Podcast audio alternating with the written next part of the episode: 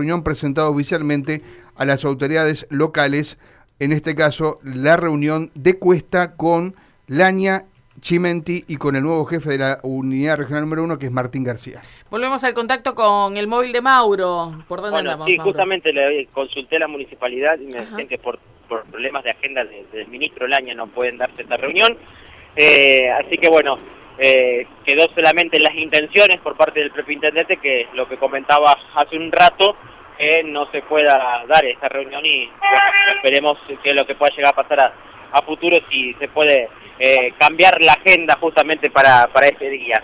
Eh, hay que decir además eh, que yo estaba dentro de la estación Belgrano y les digo, ahora totalmente cambiada la temperatura. Yo me, me había puesto eh, cerquita de la ventana que había sol y estaba con remera manga corta. Me tengo que volver a poner la campera, de- de- de- porque la verdad que ha cambiado rotundamente el clima. Y sigue bajando, Mauro. 18 grados 3 la temperatura ahora en Santa Fe Capital. Aumenta la humedad 94%. Hay alguna probabilidad, reiteramos, de algunas precipitaciones también. Y la presión 1000 decimal 7. Así que esa campera siempre viene bien en la mochila, Pre- Mauro. Préstamela si no la usás, Mauro.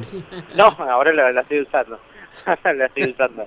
Eh, vale la pena usarla. Bueno, le, le tenía pendiente justamente que, que presten sobre lo del Super TC 2000, eh, en el cual contestó primero eh, el intendente Emilio Jatón y también el Mariano Granato, que fue quien recibió.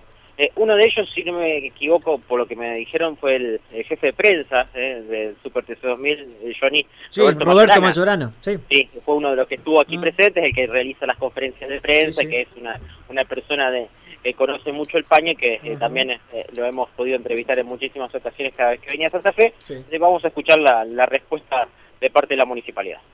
Reuniones informales, sé que, que hubo algunos pedidos, pero son solo reuniones informales. ¿Está la posibilidad de que vuelva a la carrera? Son solo acá? reuniones for- informales, eso va a merecer eh, un estudio por ambas partes, pero, ¿Y la pero intención de la municipalidad cuál es? no puedo hablar de intención porque todavía no conocemos los detalles de nada.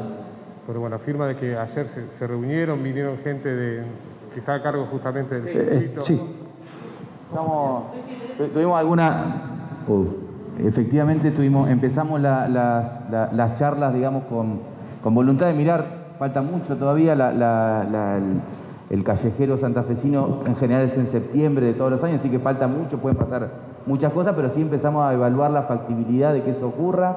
Ayer tuvimos una primera reunión, como dice Emilio, informal hasta ahora, pero eh, evaluando la posibilidad de que, de que, por supuesto, se vuelva a, a dar la carrera en, virtud de que es un evento importante para la ciudad de Santa Fe.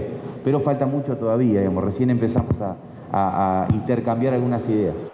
Bueno, ahí lo decía, septiembre, ¿eh? Esa sería el, por lo menos lo que dijo Granato, ¿no? Septiembre es la es el mes de que se hace siempre por lo general el Super TC 2000, meses más, meses menos, Sí. eh, pero septiembre de 2022 podría ser la Eh. ¿Sabes qué pienso más allá de lo económico? Que acá está claro, es eh, por sí o por no. Tenés la plata, tenés la carrera, no tenés, no tenés. Eh, pero ¿sabes lo que pienso que puede ser también una cuestión, Mauro? El tema del público.